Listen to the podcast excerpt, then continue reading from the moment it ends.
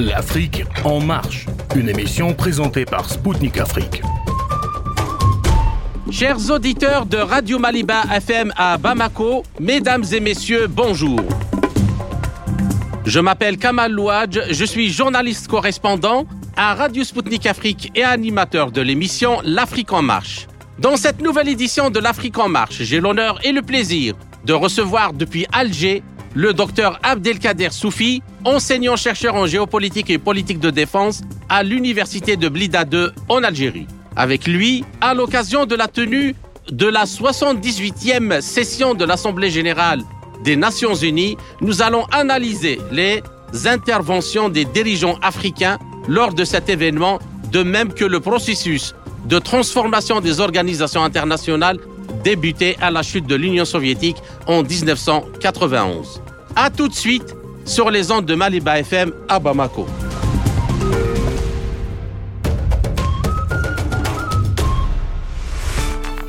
La défaite de l'Allemagne nazie, à laquelle l'Union soviétique a contribué de manière décisive avec le soutien des alliés occidentaux, a permis de jeter les bases de l'ordre international d'après-guerre. Sa base juridique, qui était la Charte des Nations Unies et l'organisation mondiale elle-même incarnant le véritable multilatéralisme, a acquis un rôle central de coordination dans la politique mondiale.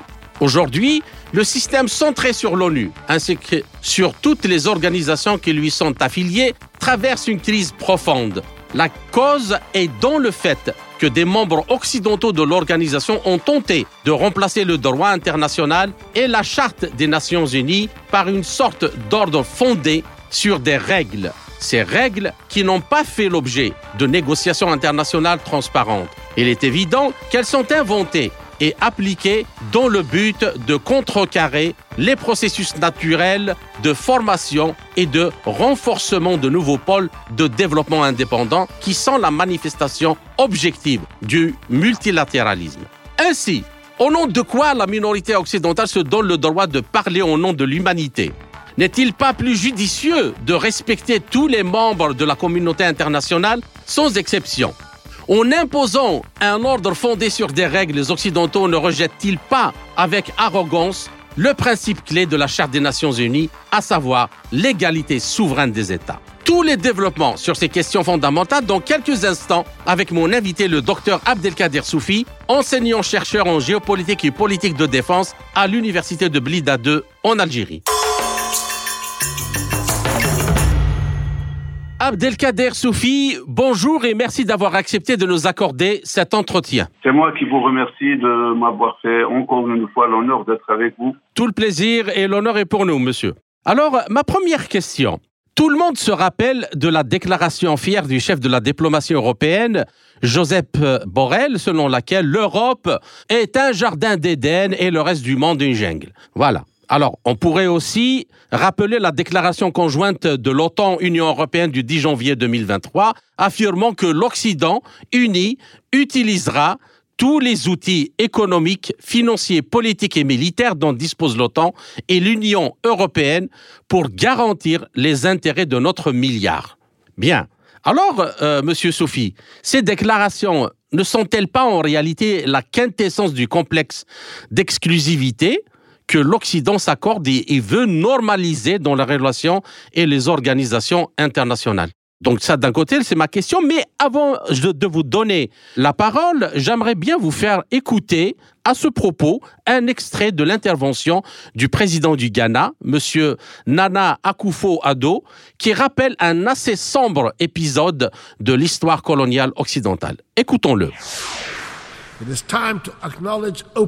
Des vastes pans de l'Europe et des États-Unis ont été construits grâce aux vastes richesses obtenues au prix de la sueur, des larmes, du sang et de l'horreur du commerce transatlantique d'esclaves pendant des, centaines d'années d'exploitation coloniale. Nous devons aussi peut-être reconnaître qu'il ne peut pas être aisé pour des nations de devenir des nations prospères alors que pendant des siècles, leurs ressources ont été pillées et leurs citoyens ont été vendus. Pendant des siècles, le monde a rechigné à se confronter à ces réalités. Mais cela change aujourd'hui. Les générations d'aujourd'hui, c'est vrai, ne se sont pas livrés au commerce d'esclaves. Mais cette entreprise inhumaine a été organisée par des États. C'était une entreprise délibérée et les avantages qui en ont découlé pour les pays qui s'y sont adonnés sont clairement liés à l'architecture économique d'aujourd'hui, l'architecture économique des nations qui l'ont conçue et exécutée. Des dédommagements sont dus aujourd'hui pour le trafic transatlantique d'esclaves. Aucune somme d'argent ne pourra jamais effacer les horreurs que nous avons connues. Mais cela montrera que l'on reconnaît aujourd'hui que c'était une entreprise maléfique, que des millions d'Africaines et d'Africains ont été arrachés à leur continent et obligés de travailler en Amérique et dans les Caraïbes sans être rémunérés. Si certains hésitaient encore quant à l'importance de payer de telles réparations, pensez que lorsque l'esclavage a été aboli, les esclavagistes ont été rémunérés, eux, pour la perte de leurs esclaves, car ces êtres humains avaient été étiquetés comme leur propriété.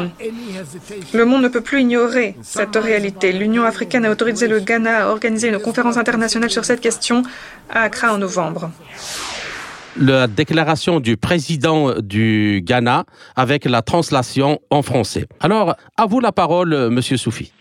Euh, au fait, euh, d'abord, euh, bonjour à vous, à tous nos chers amis auditeurs, et j'espère qu'on passera un bon moment ensemble à éclairer ceux qui nous, qui nous suivent. Je crois que les déclarations mentionnées dans votre question semblent effectivement exprimer une volonté de l'Occident de mobiliser les moyens économiques, financiers, politiques et militaires de l'OTAN et de l'Union européenne. Pourquoi? Ben, Tout simplement pour défendre leurs propres intérêts faisant fi du reste.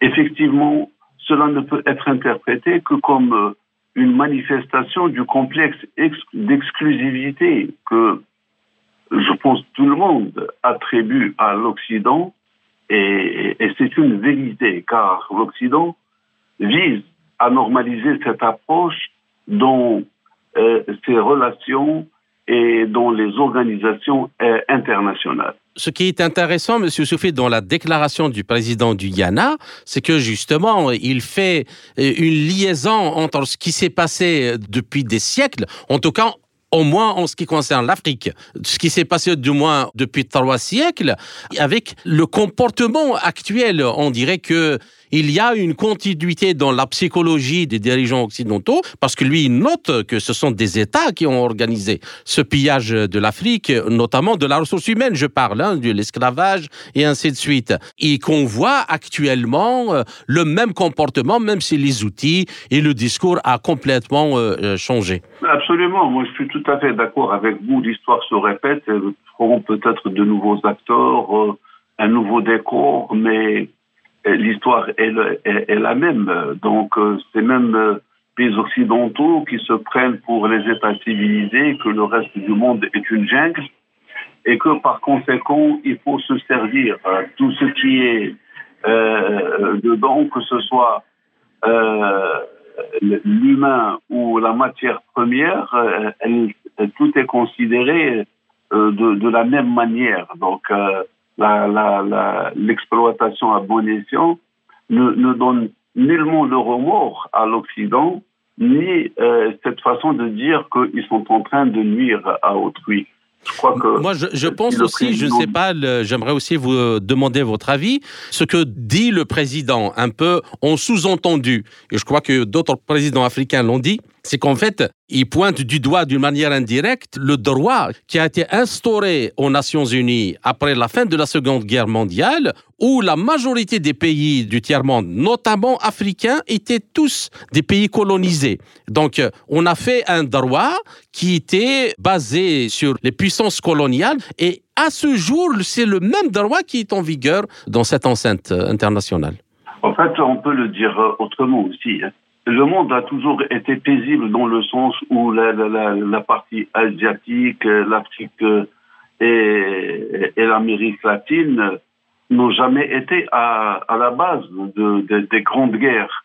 Cependant, l'Europe euh, anglo-saxonne et l'Europe du croissant chrétien euh, ont été à l'origine de toutes les guerres, les grandes guerres rappelez-vous les invasions de Napoléon, la Première Guerre mondiale, la Deuxième Guerre mondiale, euh, ont obligé euh, de grandes puissances actuelles telles que euh, l'Union soviétique autrefois et, peut-être la Chine aussi à, se défendre à, à, bras le corps. Mais ce qui est sûr que si en 1945 on a voulu, voulu mettre terme à, à cette anarchie, à, à, cette vie chaotique, mais surtout à cette vie sauvage qui était diligentée par l'Occident et qu'on voulait revenir à une normale et un déséquilibre, euh, créer des, un, équilibre euh, qui permettrait à l'être humain euh, de vivre euh, paisiblement dans son environnement. Eh bien, rien n'a été sauf que l'Occident, de, des lois de l'ONU, de la charte et du droit international ont fait une interprétation à géométrie variable. C'est pas uniquement, euh, c'est-à-dire qu'une question d'interprétation, parce qu'on peut citer l'exemple du Mali qui a déposé une plainte contre euh, la France concernant les violations des droits de l'homme, le terrorisme. Et à ce jour, la France s'est opposée à la tenue d'une session du Conseil de sécurité parce qu'elle exerce toujours le droit de de porte-plume des pays africains qui ont été ces colonies d'avant. Absolument. D'ailleurs, euh, c'était à l'époque euh, du président français euh, général de Gaulle, Charles de Gaulle, et son entreprise avec les réseaux Jacques Faucard qui ont obligé 14 pays africains à signer pour, pour la France qui, grâce justement à l'Afrique, a pu accéder à ce droit de veto mais en réalité, ce droit de veto est un droit africain et que les Français maintenant l'utilisent contre les Africains et euh, pour euh, damer le pion, pour exploiter les Africains et, spolier leurs biens. D'accord. Voilà. Bien.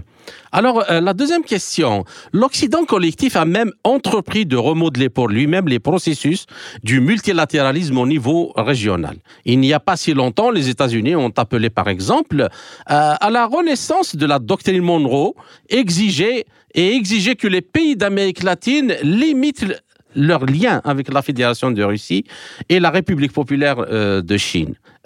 donc, Comment analysez-vous ces évolutions euh, Est-ce que c'est pas justement saper même les fondements, les fondements euh, moraux, politiques sur lesquels sont fondées les Nations Unies?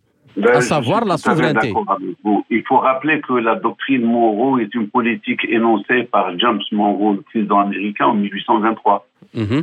et qui a visé à protéger les intérêts des États-Unis dans l'hémisphère occidental et a découragé toute intervention européenne à cette époque-là. C'est vous euh, rappelez de l'histoire. Mhm. Donc, euh, en faisant euh, de l'Amérique latine un champ exclusif.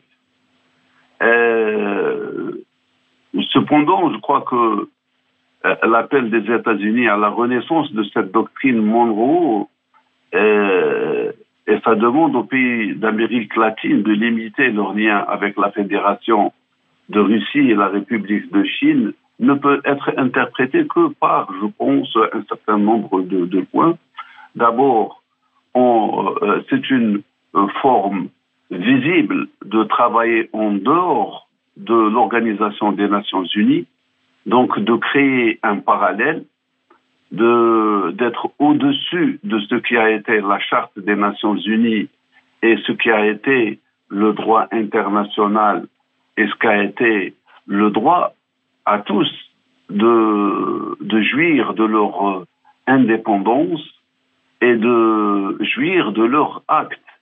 Alors, je dirais que les intérêts géopolitiques et économiques des États-Unis, qui cherchent à maintenir cette influence et cette domination dans la sphère euh, traditionnellement euh, acquise en Amérique latine. C'était un titre d'exemple seulement. Mais vous me donnez quand même, par votre réponse, vous me donnez la perche, vous me tendez la perche pour la question suivante, euh, pour bien approfondir ce thème. Alors, il y a des forces importantes des États-Unis et de leurs alliés ont été également déployées pour saper le multilatéralisme dans plusieurs régions du monde, dont principalement, dernièrement, la région Asie-Pacifique où une architecture ouverte, réussie de coopération économique qui existait de sécurité construite autour de l'Association des nations de l'Asie du Sud-Est, qu'on appelle ASEAN, euh, pendant des décennies. Alors, ce système avait permis et tout le monde le sait, de développer des approches consensuelles qui conviendraient à la fois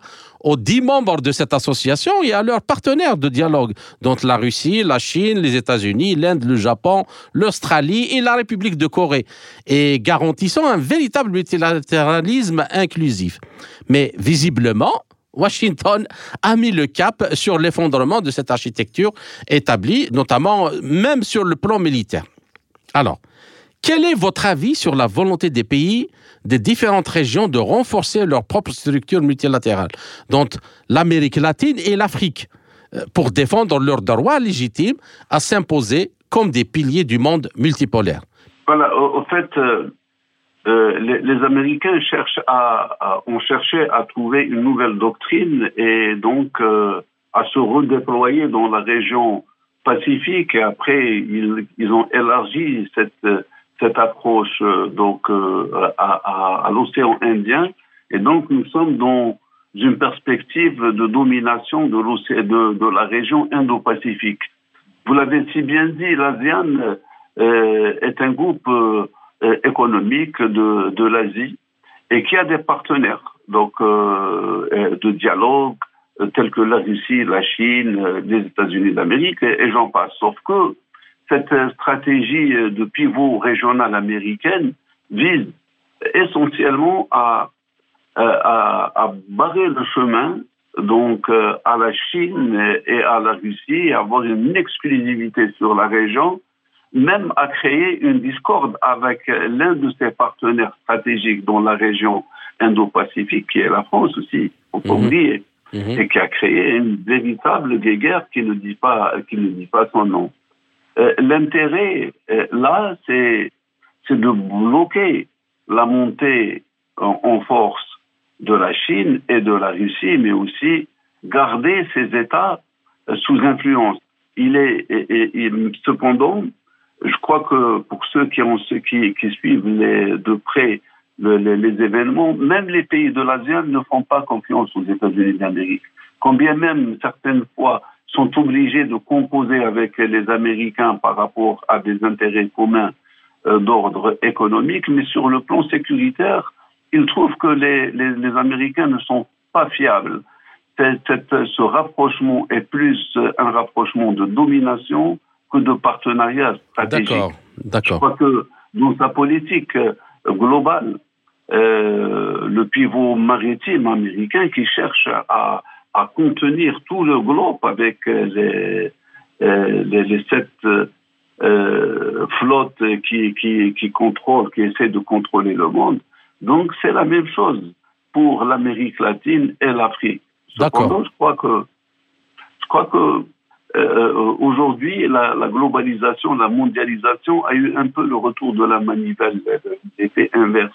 D'accord. Qu'un éveil est très important et appréciable dans toutes ces régions dont nous sommes en train de parler et qui a permis l'émergence de nouvelles économies, de nouvelles puissances euh, euh, régionale. Alors justement, je voulais, euh, avant de passer à la question suivante, à ce titre, par rapport à ce que vous venez de dire, j'aimerais bien vous faire euh, réagir sur un extrait de l'intervention du président angolais, Monsieur Joao Lourenço, qui dresse un tableau justement de la situation sécuritaire dans les régions du Sahel et des Grands Lacs après la destruction de la Libye par l'OTAN en violation de la résolution du Conseil de sécurité instituant uniquement une zone d'exclusion aérienne. On l'écoute, bien sûr avec la traduction qui va avec.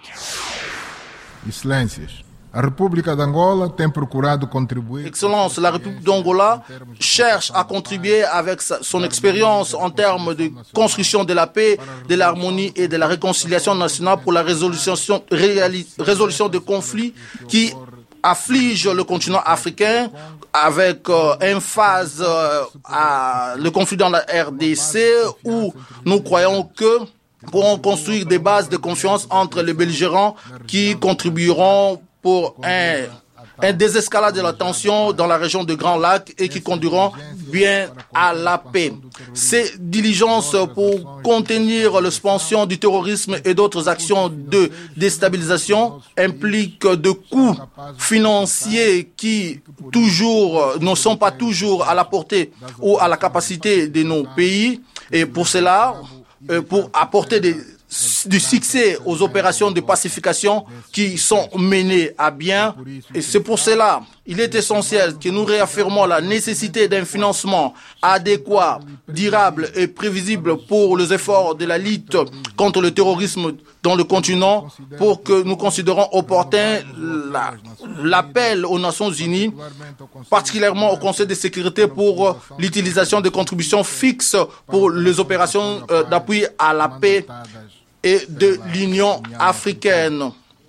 Euh, jusqu'à bien peu de temps, la région de Sahel était assolée à peine par une action de groupes terroristes renforcée par des mercenaires et un vide de pouvoir en Libye où s'installent et se propagent euh, beaucoup de groupes dans plusieurs pays voisins.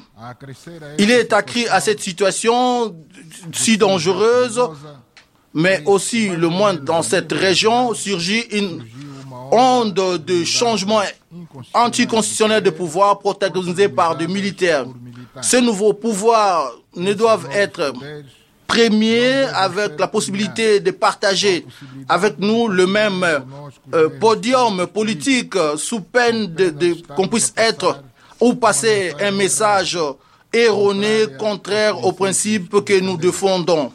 Nous sommes de plus en plus convaincus de l'existence d'une main invisible intéressée dans la déstabilisation de notre continent, à peine préoccupée avec l'expansion de sa sphère d'influence qui, nous savons, ne, ne n'amène de garanties nécessaires pour le développement économique et social de nos pays La communauté internationale est préoccupée non seulement avec la situation dans le pays des Sahel, dans le Corne d'Afrique, en Mozambique et en RDC, comme aussi pour le conflit au Soudan, qui, en dehors d'être élevé au niveau de morts, de blessés, de destruction des infrastructures du pays, a provoqué un nombre très très euh, euh, euh, élargi de déplacés internes et de réfugiés et qui se rendent comme une grande catastrophe humanitaire que le monde connaît de nos jours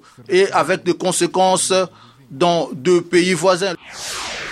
Bien. Alors, euh, Monsieur Soufi, avant de vous donner la parole, euh, lors de son dernier sommet à Vilnius, l'OTAN, qui a toujours son caractère exclusivement défensif de ses programmes militaires, a déclaré sa responsabilité globale ainsi que l'indivisibilité de la sécurité dans l'espace euro-atlantique et dans la région euh, Indo-Pacifique. Autrement dit, la ligne de défense de l'OTAN se déplace maintenant vers les rives occidentales de l'océan Pacifique.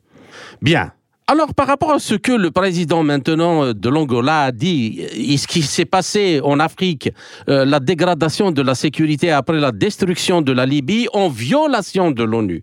Et on voit la même à peu près la même politique aller vers le Pacifique, l'Indo-Pacifique. Alors, moi, ma question, Comment expliquez-vous cette tendance euh, et que reste-t-il du concept du multilatéralisme efficace dans la région Indo-Pacifique, mais on peut étendre ça à toutes les régions du monde, comme l'Afrique.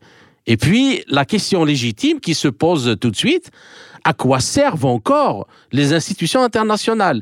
Et peut-on encore parler de droit international et de la Charte des Nations Unies? Moi, je crois que ce qui se passe avec l'OTAN, je crois que c'est très grave, car l'OTAN est en train de prendre des allures d'une fédération souveraine et parallèle à l'ordre mondial tel que c'est établi et à l'Organisation des Nations Unies.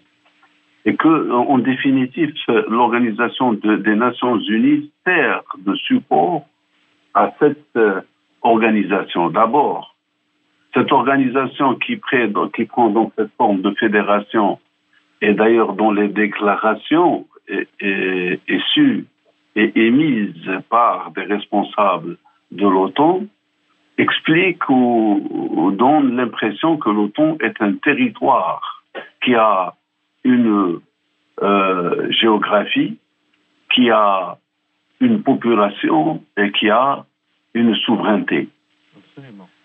D'autant plus que cette fédération est une fédération exceptionniste colonialiste qui essaye de se propager vers l'Est et vers le Sud et vers le Sud-Est. Alors, je peux prendre en exemple les deux résolutions qui ont été votées à l'ONU concernant la région de Benghazi en Libye, la 1970 et la 1973, les deux résolutions qui stipulaient de, réaliser une zone euh, d'interdiction de survol et aussi une autre euh, de protection. Or, l'interprétation de l'ONU, euh, plutôt de, de l'OTAN par la, double, par la Terre, qui était en charge, Sarkozy et Tony Blair, ont détruit un État souverain.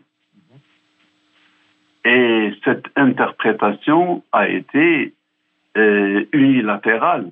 Elle n'a en aucun cas été votée par le Conseil de sécurité dans ce sens-là ou acceptée par euh, l'ensemble de la société mondiale. Donc nous sommes dans une euh, nouvelle perspective qui confirme le colonialisme d'il y a deux ou trois siècles, mais qui prend de nouvelles formes. C'est un colonialisme pur et dur qui, euh, qui se permet euh, donc de se targuer d'utiliser la force et la sécurité telle que c'est dit, elle est indivisible et par conséquent, donc l'action, elle, n'est pas que militaire, vous l'avez vu, elle est aussi par des mesures économiques. Rappelez-vous que l'Iran, pendant très longtemps, elle est restée sous embargo. L'Algérie, durant les années 90, elle était sous embargo. Euh, le Venezuela est resté sous embargo. Euh, des, sanctions économiques ont été votées contre la Chine, ont été votées contre la Russie, donc contre tout ce qui n'appartient pas à l'OTAN. C'est une façon de dominer le reste du monde et rester donc seul maître. Et cela, quelque part, donne un vrai sens au titre de protection du milliard, mhm. comme c'était au début de votre question. Pour euh, conclure sa première partie, euh, à quoi servent encore les institutions internationales? Et peut-on parler de droit international et de charte des Nations Unies Parce qu'apparemment, elles sont juste devenues des instruments de domination globale? Absolument. Je pense que euh, l'ensemble des institutions et, des outils du droit international, de la charte, sont devenus des, euh, éléments euh, ou des outils ou un bâton entre les mains de l'Occident qui l'utilise selon la convenance et selon l'interprétation. Malheureusement, ça a été le cas, rappelez-vous, en Yougoslavie, oui, oui. On y reviendra, Monsieur Soufi. discours qui a été tenu en Yougoslavie, et nous avons euh, assisté à un discours complètement inverse en ce qui concerne l'Ukraine. Ainsi s'achève la première partie de notre entretien. Chers auditeurs, je vous retrouve en compagnie de mon invité, le docteur Abdelkader Soufi, pour la seconde partie de notre émission, après une courte pause musicale. À tout de suite.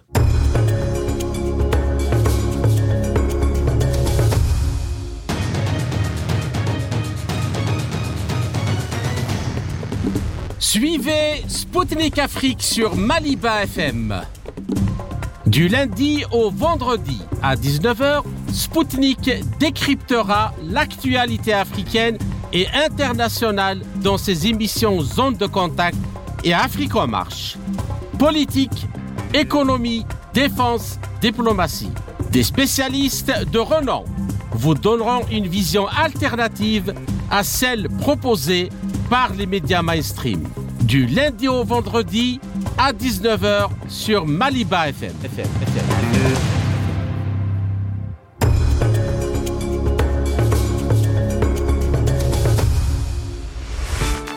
Chers auditeurs, vous êtes toujours à l'écoute de Radio Maliba FM à Bamako. Je suis Kamal Louadj, animateur de l'émission L'Afrique en marche de Radio Sputnik Afrique.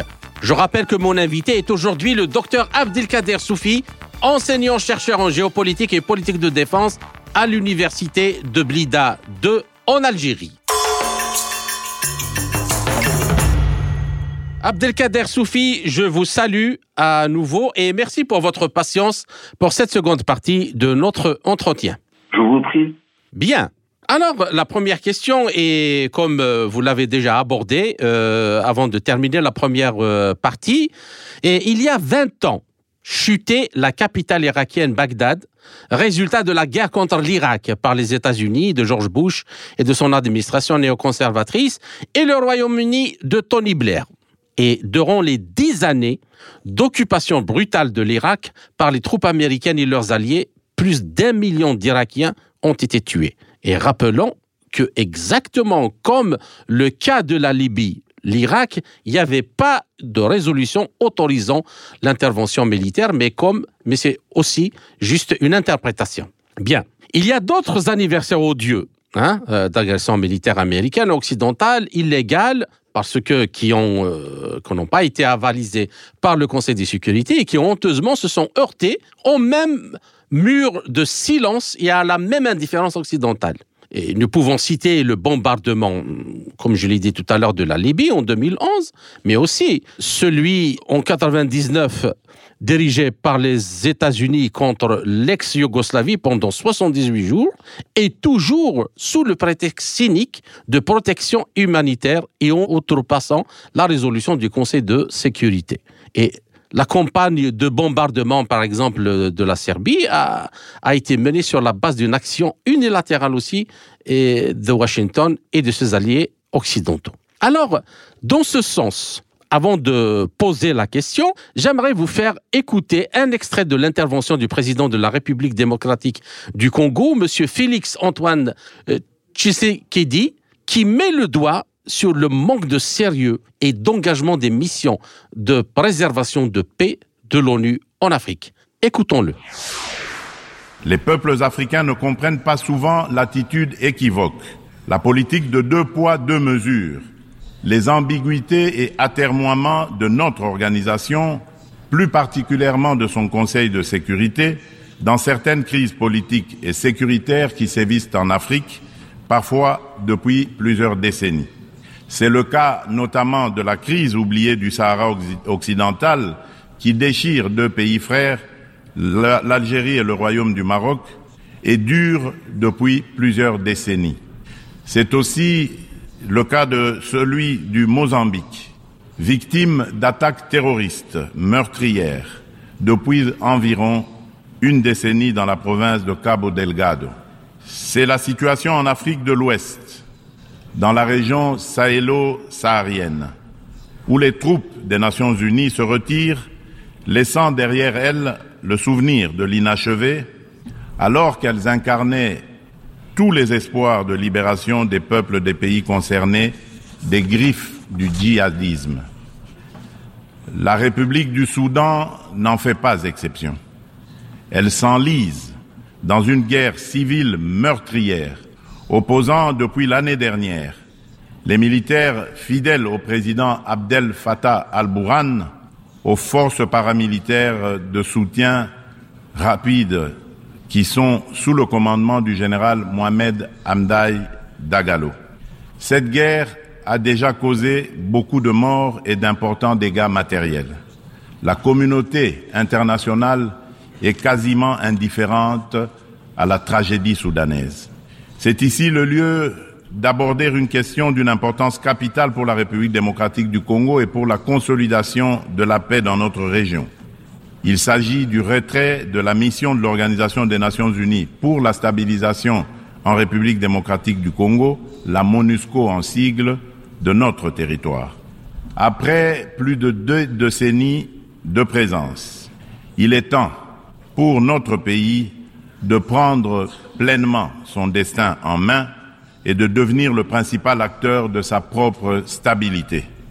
Nous sommes reconnaissants envers la communauté internationale et les Nations Unies pour leur soutien et leur partenariat, mais nous sommes également conscients que le retrait progressif de la MONUSCO est une étape nécessaire pour consolider le progrès que nous avons déjà réalisé. Cependant, il est à déplorer que les missions de maintien de la paix déployées sous une forme ou sous une autre depuis 25 ans en République démocratique du Congo n'aient pas réussi à faire face aux rébellions et conflits armés qui déchirent ce pays et la région des Grands Lacs, ni à protéger les populations civiles. Aussi, le projet de retrait échelonné, responsable et durable de la MONUSCO, annoncé depuis 2018 et dont le plan de transition a été adopté en 2021, devient-il anachronique au regard de l'évolution des contingences politiques, sécuritaires et sociales actuelles? Il est donc euh, illusoire et contre-productif de continuer à s'accrocher au maintien de la MONUSCO pour restaurer la paix en République démocratique du Congo et stabiliser celle-ci.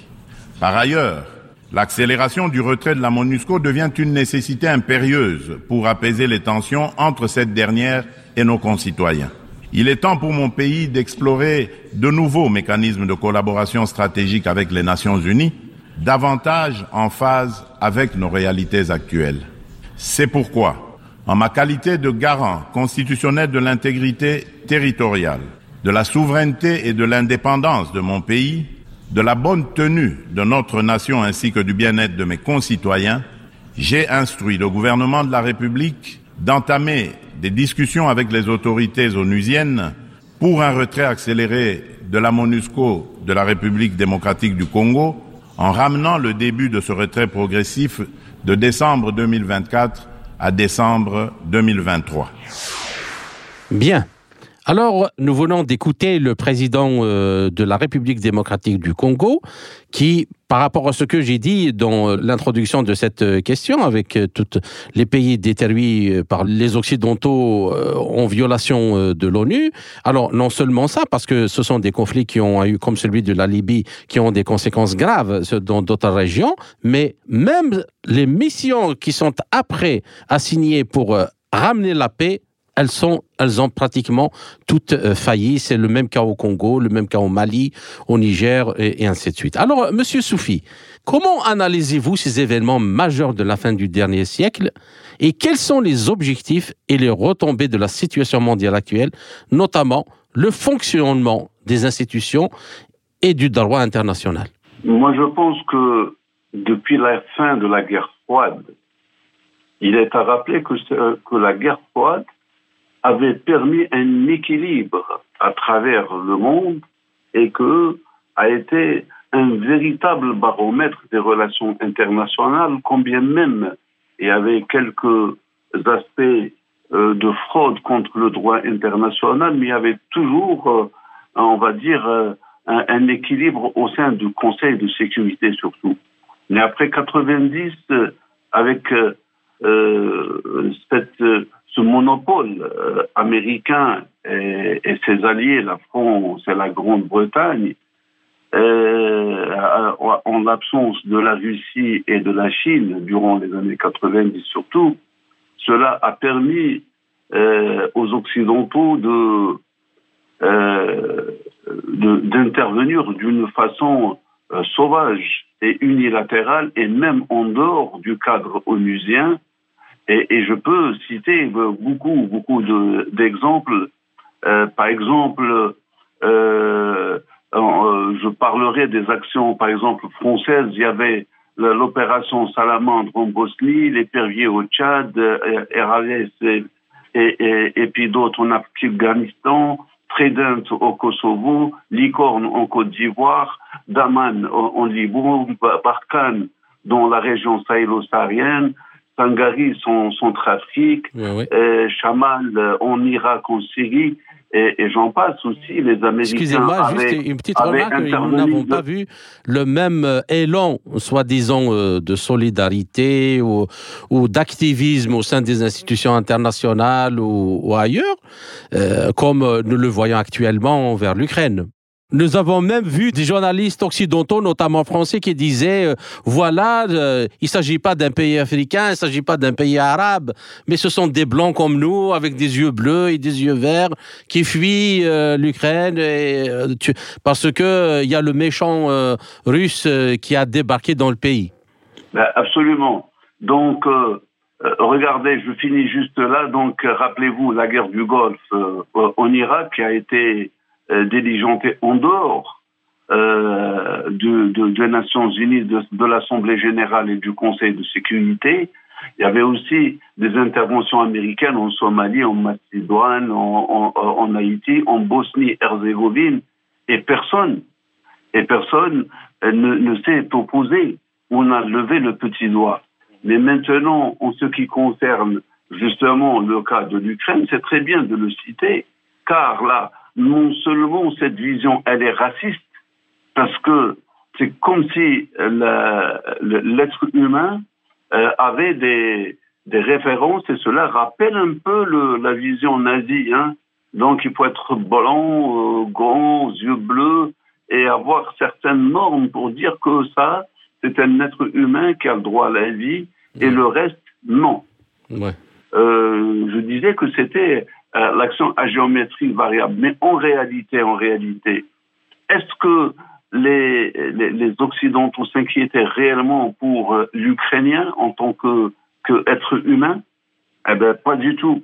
Ce sont ces intérêts manifestes de l'OTAN qui veulent euh, d'abord euh, faire de l'expansion sur le territoire de l'ancienne euh, Union soviétique qui veulent contenir la Russie et qui veulent détruire la Russie, tout mm. comme ils veulent détruire la Chine. Et, ça, personne n'est dupe. Tout le monde le sait. Que l'Occident cherche à, prendre les ressources réellement des, euh, là où elles sont. Mais rappelez-vous, Brzezinski disait que pour l'hégémonie, les Américains doivent œuvrer à éliminer toute menace régionale, tout, euh, tout acteur régional qui est susceptible de menacer leurs intérêts et à créer les zones de conflit. D'accord. Cette zone de conflit, quand on revient à, à l'Ukraine, c'est une zone de conflit qui a été créée par l'Occident. Et s'il y avait une opération spéciale russe en Ukraine, c'était une forme de réaction et ce n'était pas une action. Car si les Russes n'avaient pas bougé, ils auraient été euh, frappés au fond, au cœur de la Russie. Donc, il ne faut pas, euh, euh, je crois, jouer avec le, avec les analyses et, et dire que euh, le monde doit être seulement vu à travers le, regard occidental. Chaque région du monde a sa spécificité et a le droit de vivre. Ouais. Alors là, vous me donnez la perche alors pour la question suivante. Lors de son intervention à la tribune de l'Assemblée générale de l'ONU, le président algérien Abdelmajid Tebboune a pointé la perte d'efficacité du Conseil de sécurité dans son rôle de maintien de la paix et de la sécurité. J'aimerais bien vous faire écouter un extrait de cette intervention. Mon pays, et depuis plus de 50 ans, et du haut de cette même tribune, a pointé les dysfonctionnements de l'ordre mondial actuel et a appelé à un nouvel ordre mondial basé sur l'égalité entre les États membres de notre Organisation des Nations Unies le recul.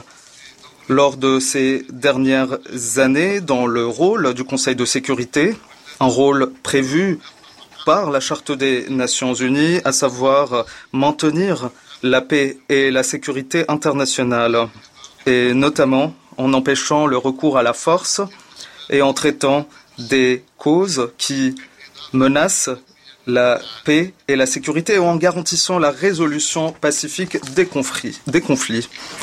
Il est temps de réfléchir tous ensemble afin de faire prévaloir les buts et principes de la Charte des Nations Unies et à renforcer nos engagements communs et instaurer une base solide afin de renforcer la coopération internationale, la rendre plus efficace, et notamment lorsqu'il s'agit de questions majeures.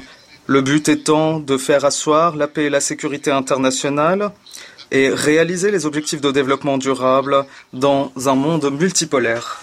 Dans cette logique, l'Algérie, qui s'apprête à siéger en tant que membre non permanent au sein du Conseil de sécurité est consciente de la responsabilité qui nous incombe et notamment à la lumière des défis incommensurables auxquels la communauté internationale se, trouve confrontée aujourd'hui. Je saisis également cette opportunité pour renouveler mes remerciements aux 184 États membres qui ont voté en faveur de l'Algérie et c'est une confiance que l'Algérie veillera à honorer tout au long de son mandat au sein du Conseil de sécurité. Nous sommes disposés à renforcer la coopération avec l'ensemble des États membres dans le Conseil de sécurité et dans l'Organisation des Nations Unies tout entière. Nous sommes également prêts à mettre à profit notre riche expérience en matière de médiation et en matière de quête de solutions politiques, de résolution pacifique des conflits. Dans cet esprit, mon pays rejoindra le Conseil de sécurité, pourtant avec lui les aspirations des peuples du continent africain et du monde arabe, et appelant à dépasser la logique de gestion des conflits et adopter des approches basées sur des solutions définitives des crises et des conflits, et ce, en traitant de leurs causes profondes. Monsieur le Président, toute démarche pour renforcer l'action internationale commune nous appelle à répondre aux appels incessants de redynamiser le système multilatéral et ce en réformant les organes principaux de notre organisation afin de les rendre plus transparents et garantir l'équilibre nécessaire entre les principaux organes et garantir une distribution géographique équitable. Ainsi, revitaliser le rôle central de l'Assemblée générale des Nations unies en tant que seul organe qui reflète sincèrement la diversité des composantes de notre communauté internationale est un élément clé pour renforcer l'égalité entre les États et renforcer les piliers d'une véritable démocratie. Faire avancer le processus de négociation intergouvernementale concernant la réforme du Conseil de sécurité selon une approche intégrée et inclusive doit être une priorité absolue pour la communauté internationale. Et ce, afin de trouver un consensus et de réaliser une réforme véritable garantissant plus de représentativité et de transparence. Ici, je réitère l'engagement de l'Algérie vis-à-vis de la position africaine commune et mettre fin à l'injustice historique du continent, à l'encontre du continent africain. Alors, M. Abdelmajid Tebboune a appelé donc à réformer le Conseil de sécurité d'une façon à garantir une représentation géographique équitable. La Russie, la Chine et un grand nombre d'autres pays, notamment africains, soutiennent cette position. Aujourd'hui, il y a eu les pays des BRICS qui se sont réunis en marge donc de l'Assemblée générale des Nations unies et qui ont tous unanimement appelé à réformer le Conseil de sécurité de l'ONU et à le rendre beaucoup plus juste et équitable et représentatif de toutes les régions du monde. Donc c'est un, acte quand même assez important. Alors, pouvez-vous nous en dire plus? En quoi cette demande diffère-t-elle de celle défendue par les Occidentaux? Et en quoi elle consiste, euh, enfin, cette demande du président algérien crois qu'il faut d'abord penser à un peu se réunir euh, en dehors euh, de Washington, aller un peu en Suisse. Ce serait encore mieux pour éviter les, grands jeux de coulisses. Ensuite, l'Algérie avait plaidé déjà dans les années 70 pour la réforme de l'ONU et la réforme euh, de cet ordre économique. Puisqu'en définitive, ce qui maintient cet ordre actuellement de l'ONU qui est un, ordre de déséquilibre, c'est l'ordre économique lui-même. Et si justement le monde entier demande à ce qu'il y ait eu cette réforme, qu'on donne un droit justement de veto aux Africains et à, aux, euh, à l'Inde, à, à, l'Amérique latine. C'est le, le sens même de l'équilibre et de l'équité. Mais s'il y a opposition, elle est, elle est claire. C'est celle de la France, de, la Grande-Bretagne et des États-Unis d'Amérique car cet équilibre va à l'encontre de leurs propres intérêts. Et ce qui est sûr que euh, je crois qu'il faut il faut pas se leurrer. Hein.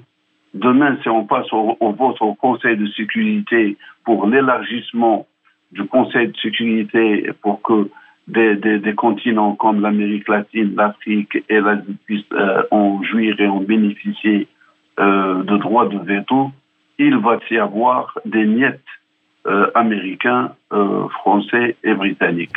Je crois que le meilleur, le meilleur, c'est c'est de créer des, des blocs puissants et que ces blocs puissants en dehors de loin de l'OTAN et loin de l'organisation des Nations Unies doivent chercher à recréer cette organisation, quitte à, à, à sortir et créer une organisation parallèle et ne laisser que ces trois pays qui ont leur veto et ceux qui veulent leur les, les, suivre. Là, nous serons dans une nouvelle, je pense, euh, mais, mais, quand même, euh, mais quand même, la configuration à laquelle appelle euh, l'Algérie depuis longtemps, c'est-à-dire deux membres africains avec droit de veto, et, c'est quand même très important. L'Algérie appelle à ce qu'il y ait deux, deux membres permanents et trois membres non permanents au sein du Conseil de sécurité. voilà. Elle appelle aussi pour un droit pour l'Amérique latine, pour l'Asie, éventuellement l'Iran, l'Inde, qui sont aussi des puissances. D'accord.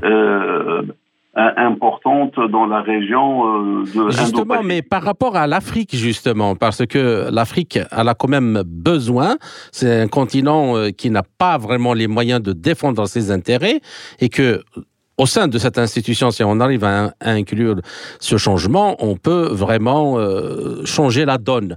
Et c'est par rapport à ça, euh, j'aimerais bien vous faire écouter un extrait de l'intervention du président du, Niger, du Nigeria, Monsieur Bola Ahmed Tinubu, qui appelle l'ONU à la préservation des richesses minières de l'Afrique, mais sous-entendant par une réforme à laquelle on va donner des voix crédibles, fortes euh, euh, aux pays africains au sein de l'institution internationale. Écoutons-le avec la traduction. La communauté internationale doit renforcer son engagement visant à stopper le flux d'armes et de personnes violentes vers l'Afrique de l'Ouest. Le quatrième aspect important pour avoir cette confiance mondiale, c'est de protéger les zones riches en ressources minérales du continent du pillage et des conflits. Beaucoup de ces régions sont devenues des catacombes de misère et d'exploitation. La République démocratique du Congo souffre de ce phénomène depuis des décennies, malgré une présence robuste de l'ONU là-bas. Que s'est-il passé? L'économie mondiale doit beaucoup à la RDC, mais lui donne très peu les souffrances infligées à ces zones riches en ressources ne respectent pas les frontières nationales. Le Soudan, le Mali, le Burkina Faso, la République centrafricaine, la liste ne cesse de s'allonger éternellement. Et ces problèmes sont également au seuil du Nigeria. Les entités étrangères appuyées par des criminels locaux qui veulent être des petits seigneurs de la guerre, enrôlent des milliers de personnes dans la servitude et dans des mines d'or illégales. Des milliards de dollars qui devaient améliorer l'avenir des pays alimentent maintenant des entreprises violentes. Si l'on n'y fait rien, elles menaceront la paix et mettront gravement en danger la sécurité nationale. Étant donné l'ampleur de cette injustice, et l'importance des enjeux, de nombreux Africains se demandent si ce phénomène est accidentel ou s'il a été voulu. Les États membres doivent répondre à cela en œuvrant avec nous pour empêcher leurs citoyens et leurs entreprises de se livrer au pillage des richesses du continent en ce 21e siècle. Donc, euh, nous venons d'écouter le président euh, du Nigeria qui met, remet, je dirais, sur la table un important problème qui euh, est l'une des causes du sous-développement de, l'Afrique et sans réforme des institutions internationales pour donner les moyens de stopper ce pillage, euh, je ne vois pas, moi, en tout cas, en quoi on pourrait euh, espérer un changement. Bien. Alors, la dernière question, Monsieur Soufi, en quelques mots. comment voyez-vous le rôle de l'architecture de l'ONU et du Conseil de sécurité dans le monde multilatérale en formation? Comment, quelle est, quelle est l'architecture que vous, qui est nécessaire justement pour équilibrer les pouvoirs et équilibrer les intérêts des uns et des autres de tous les continents et de tous les pays? C'est clair. Euh, l'idéal de, de l'architecture de l'ONU et du Conseil de sécurité, c'est de voir donc euh, ces réformes permettre euh, aux continents lésés de jouir de, leur propre politique et de leur propre bien en ayant des droits de veto. Car si l'Afrique avait eu un, ne serait-ce qu'un seul droit de veto, elle aurait interdit toute intervention occidentale euh, en Afrique. Il n'y aurait jamais eu de base militaire étrangère en Afrique, il n'y aurait jamais eu de terrorisme, et il y aurait eu toujours une, un développement de, des infrastructures de base et une économie euh, prospère. Pourquoi? Parce que l'Afrique jouit euh, d'une euh, d'une richesse sans nulle pareille ailleurs, qu'elle soit naturelle, qu'elle soit sur le plan alimentaire ou qu'elle soit sur le plan de l'énergie ou encore euh, de, des matières premières.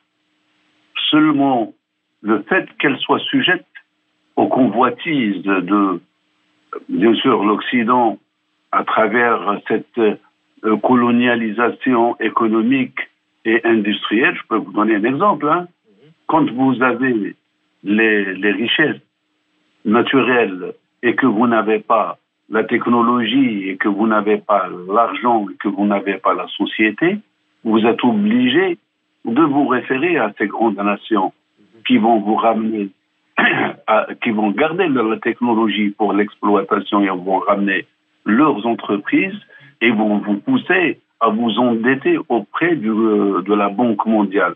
Dans tous les cas de figure, vous ne pouvez que rester pauvre, que rester sous l'influence de l'endettement.